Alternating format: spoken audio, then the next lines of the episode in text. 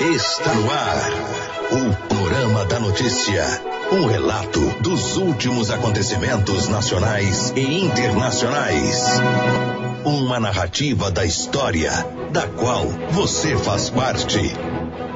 Olá, bom dia. Eu sou Silvano Arruda. A partir de agora, você confere o noticiário de Rio Paranaíba, da região do Brasil e do mundo, nesta quinta-feira, 9 de maio, ano 2019. Muito bom dia. Eu sou Raquel Marinho. Uma ótima quinta-feira. A fase da lua é nova e a estação do ano é outono.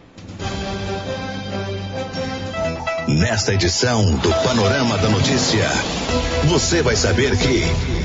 A atleta Gleice Vieira fica em primeiro lugar geral na Corrida do Milho 2019. Rio Paranaíba já tem 85 notificações de dengue. Caseiro é morto na zona rural de Rio Paranaíba. Idoso é preso com arma após ameaçar ex-esposa de morte em Lagoa Formosa. Guedes diz que sistema previdenciário está quebrando em todas as dimensões. Isso e muito mais a partir de agora no Panorama da Notícia.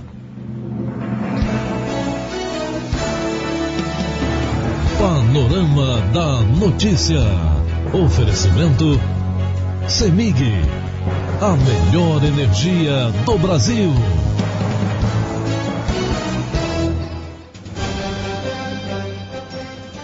Rio Paranaíba tem recebido várias notificações de dengue. Ao todo, já são 81 casos notificados e desses, 28 estão confirmados, 40 negativos e 13 aguardam resultado. A situação tem preocupado moradores e profissionais da saúde de Rio Paranaíba. No bairro Olhos d'Água foram cinco casos, no Alto Santa Cruz, seis casos, São Francisco, 13, Francisco Moreira, 1, um, Universitário 4, Novo Rio 4, Jardim Primavera 13, São Cristóvão 1 e Novo Horizonte 4 casos. No loteamento Resende houve um caso, em Guarda dos Ferreiros foi registrado dois casos, Abaité dos Mendes também com dois casos e nas fazendas mais 13 casos. Uma ação foi feita na cidade, porém não houve grande participação da população.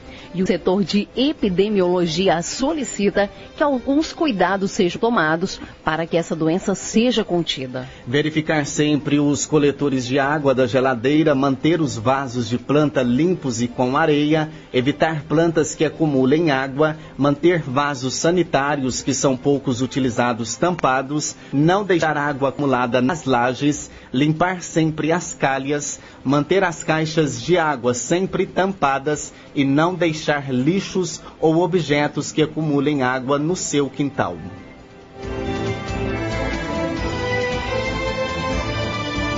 A polícia a serviço da comunidade. E um homicídio foi registrado pela Polícia Militar na zona rural de Rio Paranaíba na tarde desta quarta-feira. De acordo com as informações, a vítima de 40 anos e sua esposa estavam em casa realizando seus afazeres quando chegou no local quatro indivíduos identificados como MHS de 27 anos e DAS de 31 anos, que estavam acompanhados de mais duas pessoas. Eles chegaram no local conduzindo uma colheitadeira, um caminhão e um veículo, os quais teriam que passar por duas porteiras até chegarem numa plantação de milho. Só que as porteiras eram estreitas e a estrada de acesso a essa plantação passa dentro do curral da propriedade onde a vítima trabalhava. Assim, sem a permissão da vítima, os autores arrancaram o murão da primeira porteira e tiveram acesso ao curral sem a permissão e acabaram sendo questionados pela vítima. Ainda segundo as informações, a vítima identificada como Claudinei Martins de Souza, de 40 anos, ao questionar os indivíduos se teria se apoderado de um facão e atingido a perna de um do, dos indivíduos e dito que não era para arrancar nada, sendo que ele e a esposa voltaram para seus afazeres em seguida. Mais tarde, por volta de 17h30, o autor João Maria da Silva, que é pai dos dois indivíduos, foi até o local, deslocando até a porteira, disse para o condutor da colheitadeira que era para passar por cima de tudo. Nesse momento, a vítima novamente foi tirar satisfação tendo o autor sacado uma arma de fogo e os dois entrado em luta corporal. Os outros indivíduos, segundo as informações, também se armaram com pedaços de madeira e atacaram a vítima. O autor acabou disparando contra a vítima e atingiu o braço e a perna, vindo a cair ao solo. Na sequência, o autor entrou mais uma vez, atingindo dessa vez a cabeça de Claudinei. De imediato, a polícia militar chegou acompanhada de uma equipe médica e socorreram a vítima ainda com vida para o hospital municipal. Porém, Claudinei não resistiu e veio a óbito. A perícia técnica da Polícia Civil foi acionada e compareceu ao local para realizar os trabalhos de praxe. O corpo foi encaminhado para o IML de Patos de Minas. Os autores, no entanto, evadiram do local e não foram localizados. Agora já são 10 horas e 36 e o uso excessivo de antimicrobianos tem criado resistência a algumas bactérias. Um plano de ação está sendo criado para criar estratégias para solucionar esse problema. Os detalhes é com Denise Coelho.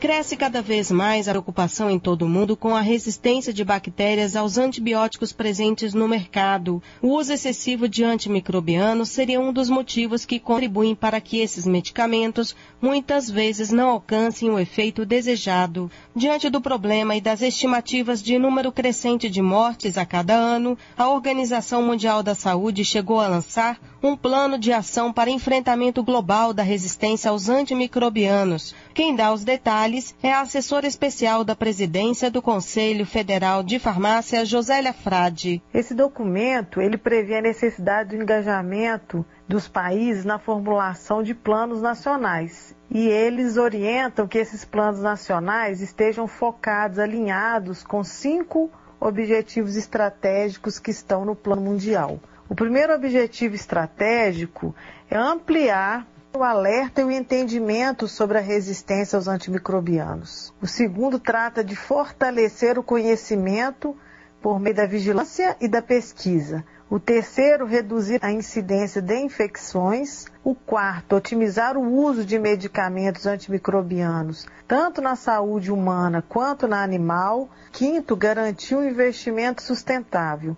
E para cada objetivo estratégico desse, tem várias ações propostas. Na avaliação da farmacêutica, para enfrentar o problema, deve haver envolvimento de vários setores. Então, diante da complexidade do tema, entende-se que um plano de ação tem que ser um grande projeto nacional, envolvendo tanto setores da agricultura, da pecuária, do meio ambiente, da ciência e tecnologia, entre outros. Por isso que vale a pena nesse momento a gente valorizar também que desde 2011 a Anvisa publicou a RDC número 20 que trata desse controle de antimicrobianos no país. Então, para você ter acesso a um antimicrobiano vendido numa farmácia, você tem que ter uma receita. 30% das prescrições de antibióticos em pacientes ambulatoriais são desnecessários. Por isso, eles alertam para a necessidade de capacitar de maneira permanente os profissionais da saúde sobre o tema.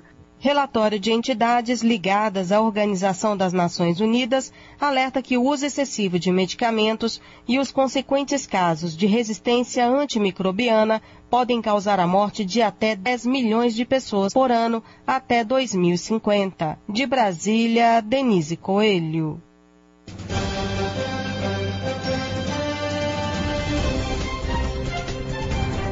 E desde 2015, Gleice Vieira vem participando de corrida.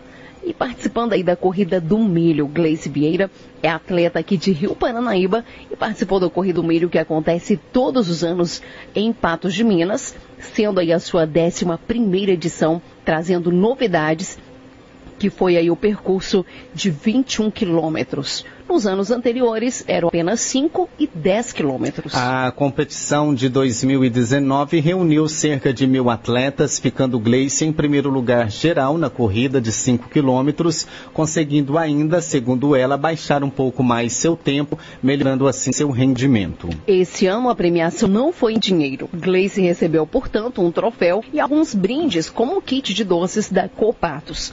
Além da premiação geral, foram feitos, foram Também premiados aí com troféus, os três primeiros colocados de cada categoria, idade de 10 em 10 anos. Gleice falou a reportagem que agora existe o sistema de cronometragem em que os corredores usam um chip afixado no cadarço do tênis ou na camiseta conforme critério da empresa de cronometragem e desse modo o sistema emite as listas com a ordem de chegada de cada percurso masculino e feminino, sendo uma lista com a ordem geral e outra por categoria.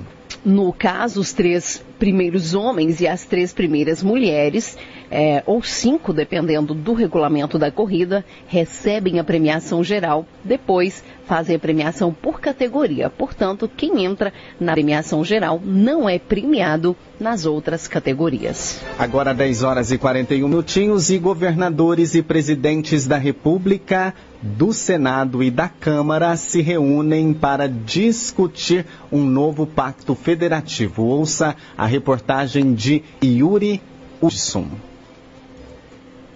O presidente do Senado, Davi Alcolumbre, reuniu nesta quarta-feira governadores de vários estados e os presidentes da República e da Câmara para discutir um novo pacto federativo. No encontro, Jair Bolsonaro foi enfático ao cobrar o apoio dos governos estaduais pela aprovação da reforma da Previdência.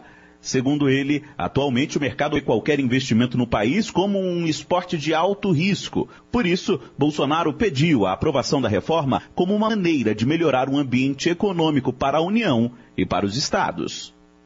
Os governadores estão dispostos a auxiliar na aprovação da reforma, mas para isso querem contrapartidas. O Fórum de Governadores apresentou seis medidas que atualizam o Pacto Federativo. A demanda é que a tramitação destes projetos aconteça junto com a Previdência. O governo está aberto aos senhores para o diálogo. Temos problemas que são comuns, outros não, mas temos que ceder um dado momento, né, para poder ganhar lá na frente. Se todo mundo agir com esse espírito, o Brasil sai da situação que se encontra. O presidente do Senado, Davi Alcolumbre, do Democratas, sustenta que um novo pacto federativo só terá efetividade a partir de reformas substanciais, como as pretendidas pelo governo. Se a gente quer efetivamente redistribuir a arrecadação, a gente primeiro precisa ter arrecadação, precisa equilibrar as contas e por isso a importância da reforma da Previdência, mas que ela esteja como foco principal de um processo de reequilíbrio das contas do Estado.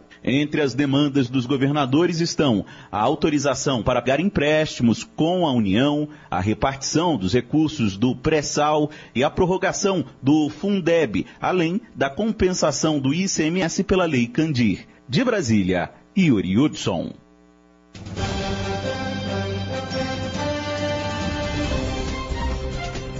E a Prefeitura Municipal de Rio Paranaíba torna público que o seguinte ato, chamada pública número 001/2019, objeto aquisição de gêneros alimentícios da agricultura familiar e do empreendedor familiar rural, destinado ao atendimento do Programa Nacional de Alimentação Escolar. A abertura 18 de junho às 12 horas e 30 minutos. Maiores informações podem ser obtidas obtidas através do e-mail licitaçãorioparanaíba.gmail.com. E a Prefeitura Municipal de Rio Paranaíba torna público que fará realizar os seguintes procedimentos licitatórios. Pregão presencial número 16, barra 2019. O objeto é contratação de empresa especializada com equipamentos para execução dos serviços de coleta de resíduos sólidos residenciais e comerciais e o transporte até o destino final é em local designado pelo município. A abertura é dia 14 de maio, às 13 horas. Pregão presencial número 017-2019, objeto registro de preços para aquisição parcelada de materiais de expediente diversos. Abertura 15 de maio, às 12 horas. Pregão presencial número 3, barra 2019. O, o, objeto é a aquisição de veículo tipo van de 16 lugares, 0 quilômetro, com acessibilidade para, no mínimo, um cadeirante. Proposta é, do Ministério da Saúde, abertura dia 14 do 5 às 14 horas. Somada de preços número 003/2019, objeto contratação de empresa especializada em obras de construção e pavimentação de vias para execução de serviços na Avenida Rio Paranaíba. Abertura 17 de maio às 12 horas e 30 minutos. Maiores informações podem ser obtidas através do e-mail licitaçãorioparanaíba@gmail.com.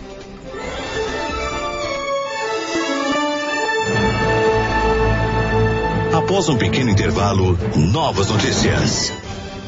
Governo de Minas anuncia antecipação da primeira parcela do salário dos servidores. O rombo da Previdência na Previdência é um buraco fiscal que ameaça engolir o Brasil, diz ministro da Economia. Mega operação da Polícia Civil mira suspeitos de desviar quase 30 milhões de reais do Banco do Brasil em oito, em oito estados e também no Distrito Federal. Rádio Paranaíba. Retomamos para que você saiba o que está sendo notícia hoje.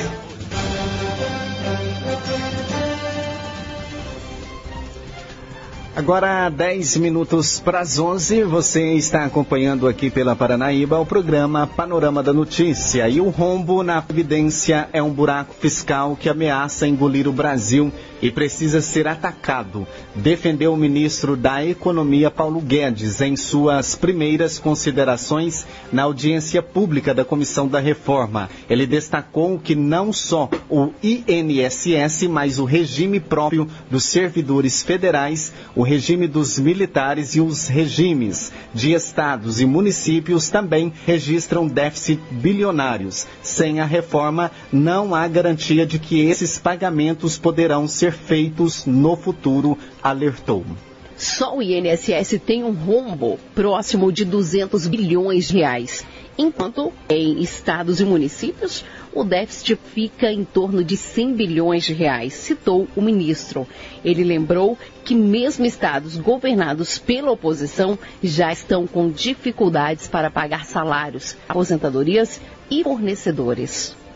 Há 40 anos tínhamos 14 contribuintes por idoso. Hoje são 7 contribuintes por idoso e quando filhos e netos dos presentes aqui pensarem em se aposentar, serão 2,3 jovens para cada idoso. Então, o sistema já está condenado a quebrar. É, advertiu Guedes. A velha Previdência está ao, atua, atualmente, atualmente condenada a explosão, afirmou aí o ministro. Segundo o ministro, as cidades mínimas, as idades mínimas propostas em 62 anos para mulheres e 65 anos para homens foram baseadas em médias já observadas entre quem se aposenta na regra por idade. Quem vai ter que trabalhar mais e ficar mais tempo pagando alíquotas crescentes são exatamente os mais favorecidos, argumentou. E o governo de Minas divulgou na tarde desta quarta-feira que a primeira parcela de maio do salário dos servidores públicos será paga nesta sexta-feira. Inicialmente, ela seria depositada no dia 13. A parcela é de 3 mil reais para os servidores da saúde e segurança pública e de até 2 mil reais para os demais.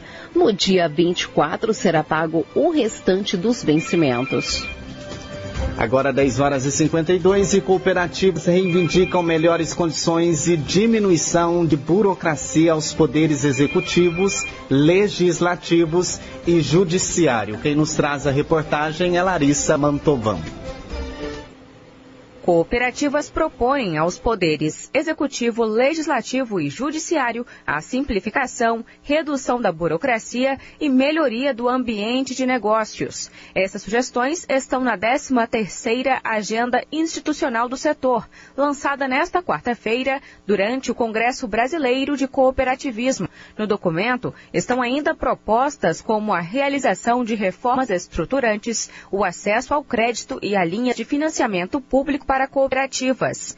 O presidente da Organização das Cooperativas Brasileiras, Márcio Lopes Freitas, explica que o objetivo é somar esforços junto ao poder público para impulsionar o desenvolvimento do país. o cooperativismo vem ao governo oferecer uma aliança estratégica para o desenvolvimento da nossa nação. Então a gente vem mostrar o cooperativismo como um aliado correto dos governos sérios, que nós queremos a mesma coisa, nós queremos o desenvolvimento das pessoas. Então nós estamos apresentando 17 pontos de parcerias público-privadas, de alianças em determinados assuntos, onde o cooperativismo pode somar energia com o governo para construir processos rápidos de desenvolvimento e de inclusão. Neste processo, as cooperativas contam no Congresso Nacional com o apoio da nova diretoria da Frente Parlamentar Cooperativista, a FRENCOP, que tomou posse nesta quarta. De acordo com o presidente da frente, deputado Evair de Melo, do PP do Espírito Santo,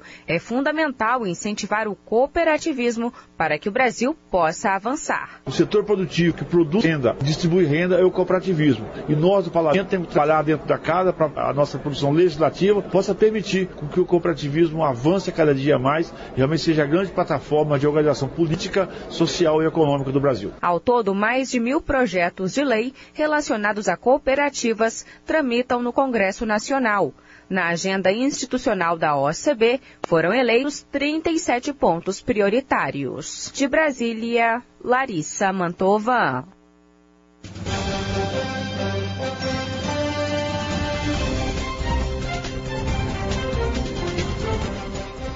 E a Polícia Civil do Distrito Federal deu início na manhã desta quinta-feira a uma mega operação em oito estados e no Distrito Federal para prender suspeitos de desviar quase 30 milhões do Banco do Brasil entre 2017 e 2018. Ao todo, a investigação deve cumprir 17 mandados de prisão temporária e 28 de busca e apreensão em Pernambuco, Goiás, Minas, Mato Grosso, São Paulo, Rio de Janeiro, Santa Catarina, Paraná e no Distrito Federal até o fim do dia. Entre os alvos estão dois ex-funcionários do Banco Estatal e empresários de 11 empresas terceirizadas que tinham contrato com a instituição financeira para cobrar dívidas de clientes. Segundo a polícia, quando o cliente do banco quitava a dívida após contato com a terceirizada, o Banco do Brasil automaticamente pagava uma comissão. Só que em alguns casos, o sistema apresentava inconsistência, uma espécie de erro técnico, e o pagamento tinha que ser feito manualmente por um servidor. Dessa forma, o banco pagava um valor a mais para a prestadora de serviços e recebia de volta o valor de pina, apontou a investigação. Os policiais civis identificaram que um dos responsáveis por esse pagamento, à época, chegou a receber 4 milhões de reais em créditos ao longo de dois anos. O suspeito foi demitido pelo próprio banco em janeiro. Um outro funcionário, um outro ex-funcionário, também teria recebido 900 mil na conta. A operação foi batizada de crédito viciado. A operação é feita pela Coordenação de Combate ao Crime Organizada e envolve 140 agentes da unidade e de outras delegacias no país. E agora no panorama da notícia, o comentário de Carlos Lindenberg falando sobre política. Pela nona sessão consecutiva, o Comitê de Política Monetária do Banco Central, o Copom, decidiu manter inalterada a taxa básica de juros, a Selic, no Brasil em 6,5% ao ano.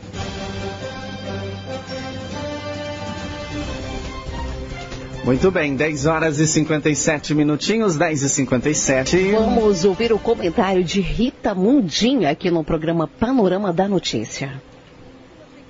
Escolhem nesta quarta-feira quem será o presidente do país pelos próximos cinco anos. Pela nona sessão consecutiva, o Comitê de Política Monetária do Banco Central, o POM, decidiu manter inalterada a taxa básica de juros, a Selic, no Brasil em 6,5% ao ano. A decisão foi tomada por unanimidade. Todos os membros do Copom votaram pela manutenção da taxa, apesar de haver, antes dessa reunião, uma certa divisão no mercado. Alguns economistas engrossaram a voz nas últimas horas, tentando convencer ao Comitê de Política Monetária que a fraqueza da atividade econômica justificaria um corte na taxa básica de juros para 6,25%, 6% mas o Copom, assim como na reunião anterior, entende que a atividade econômica do Brasil está se recuperando de forma gradativa. Ao contrário do último comunicado, no comunicado dessa reunião que terminou ontem, o Comitê de Política Monetária admite a fraqueza da atividade econômica nos primeiros meses de 2019. Mas assim como Paulo Guedes, assim como eu, assim como muitos de vocês, ouvintes da Itatiaia que estão me ouvindo agora, o Copom também acredita numa retomada mais forte da economia depois que as reformas andarem. E essa é a expectativa do Brasil, um país com um crescimento mais robusto no segundo semestre do ano, se conseguirmos aprovar a reforma ainda nesse primeiro semestre. E por falar em reforma, ontem tivemos um mercado financeiro otimista com a aprovação da reforma. O índice Bovespa chegou a subir quase 2%. Fechou em alta aí de 1,5% e o dólar despencou quase 1%, voltando para a marca de R$ 3,93. No cenário internacional, o acordo entre Estados Unidos e China voltou para o radar, depois de ser praticamente descartado por Donald Trump. E isso trouxe uma certa calmaria para os mercados de risco. E as bolsas, tanto na Europa quanto nos Estados Unidos, operaram, na sua maioria, em alta. Aqui no Brasil, a Petrobras foi destaque de alta depois da divulgação do balanço. As ações chegaram a subir mais de 4%. O lucro de 4 bilhões veio em linha com o esperado pelo mercado. Mas o próprio presidente da Petrobras, Roberto Castelo Branco, disse que daqui para frente ele espera os resultados ainda melhores para a companhia. Chamou a atenção a redução do endividamento da empresa. Ontem também, a Vale soltou um relatório de produção, em que mostra que o ritmo de produção caiu quase 30% no primeiro trimestre desse ano, se compararmos com o último trimestre do ano passado. E é basicamente o número que veio no diagnóstico feito pela FIENG, com o impacto que aconteceu com a paralisação das minas depois do desastre de Brumadinho. Rita Mundim, para a Rádio Itatiaia. Você caminhou conosco pelo panorama da notícia. O conhecimento dos fatos faz de você um cidadão ativo. A apresentação Silvano Arruda e Raquel Marim. Edição Raquel Marim.